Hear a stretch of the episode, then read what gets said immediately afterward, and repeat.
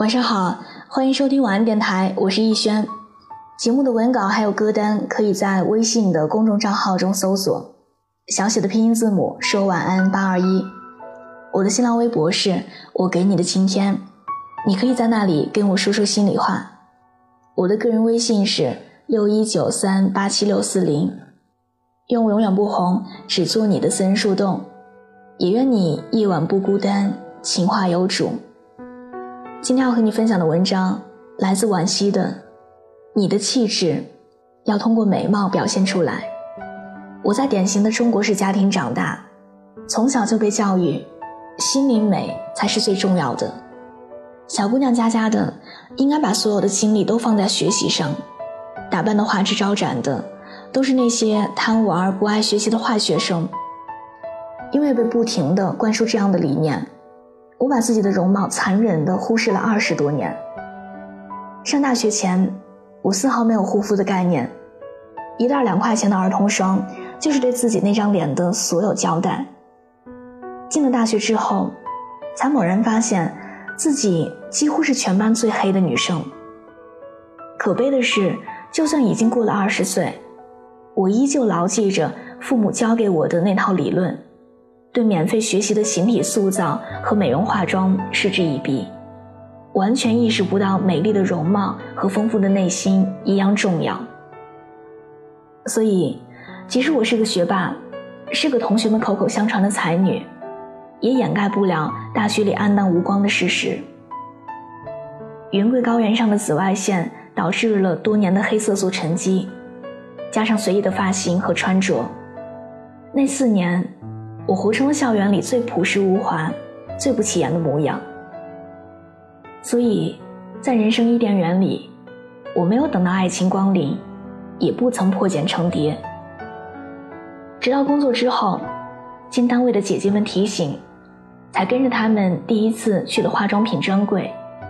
对比之下，我才注意到自己毛孔粗大、皮肤黝黑、头发枯黄，与那个香气氤氲的场合格格不入。那大概是我有生之年最感自卑的一天，真的想要找个地缝钻进去，藏住自己所有的不安和沮丧。我这才感觉到，一味追寻内在丰盈而忽略了外在美丽，也是一种无知和浅薄。从上个世纪八九十年代成长起来的小姑娘，大多有过和我类似的成长轨迹。我们的父母。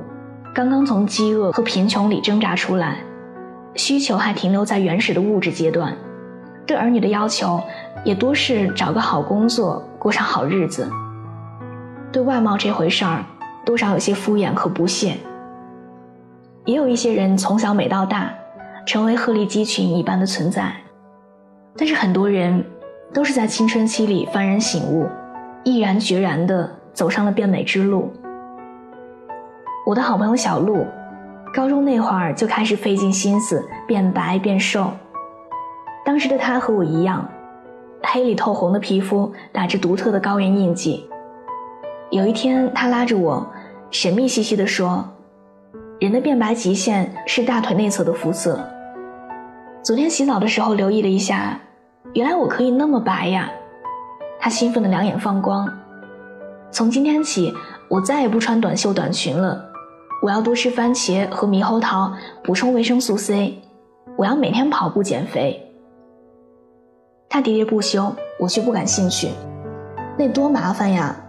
算了算了，现在的主要任务是好好学习，其他的我不在乎。后来的很多年里，小洛一直坚守着自己的变美法则，而我也继续用专心读书这个冠冕堂皇的借口。来为自己的懒惰开脱。可事实上，变美和读书并不矛盾。所谓的腹有诗书气自华，并不排斥芙蓉如面柳如眉。一个花容月貌且出口成章的女人，才算得上十分美女。读书以修身养性，美容以修整面目。它们一个作用于灵魂，一个作用于身体。并无高低主次之分，反而可珠联璧合，锦上添花。竭尽可能的美起来，其实和博览群书一样重要。以貌取人是最近流行起来的一个观点。据说一个人的能力和素质，与他的美丽程度是成正比的。美国有项报告指出，长相好、身材好的人，不仅薪水可能比普通人多，升迁的可能性也更大。从前我不信，我近来与小鹿的重逢，却让我开始相信美貌也是一种生产力，并认真思索这一论断的可行性与合理性。她穿着一袭长裙款款而来，一头栗色长卷发，当年的黝黑脸蛋已经变得白皙细腻，略施粉黛便光彩照人。坐下来聊天才知道。他已经被提为单位的团委书记，前途一片大好。高中毕业至今，他在长达十年的光阴里坚持着晨跑，毅然决然和垃圾食品说拜拜。上班也总是化了精致的淡妆，因为突出的形象气质，小鹿代表公司参加了好几次演讲，夺下大奖后，领导刮目相看，机会自然也就来了。在工作能力同等的情况下，人们的目光总会不由自主地看向更漂亮的那个人。这也许是因为人与人之间的交际也始于颜值，才陷于才华。别人没有义务透过你的邋遢外表去发现你的满腹经纶。现在的小鹿，整个人都变了，举手投足间落落大方，大家都赞她是美人。她也就在变美道路上越走越远，因为美丽本身就具备强大的自信力。除了带来自信，美丽还养成自律。对生活一丝不苟的小鹿，好习惯也带到了她的工作中。认真卸妆洗脸的人，肯定也拥有一张整洁干净的办公桌。有条不紊化妆的人，大多也能够有理有据、文笔流畅的写工作报告。坚持减肥变美的人，应该也可以在工作中持之以恒、持续进步。你的外在，其实也体现你的内在。事实上，天生丽质的姑娘一直都是少数，大多数女孩普通如你我，容貌不相上下，身材不好不坏。她们后来的耀眼夺目里，其实都附着着精心雕刻的痕迹。变美是一种能力，持续美下去，它就变为你的卓越才华，成为你的彪悍附加值，可与读书带来的气质超然相媲美。所以，作为一个资质平庸的女孩，你更应该考虑的是，颜值不够，拿什么来凑？因为美貌是稀缺资源，美丽却可以通过勤修苦练一步步获得。你的脸上。藏着读过的书和走过的路，更藏着敷过的面膜和吃过的维生素。二者缺一不可，美起来刻不容缓。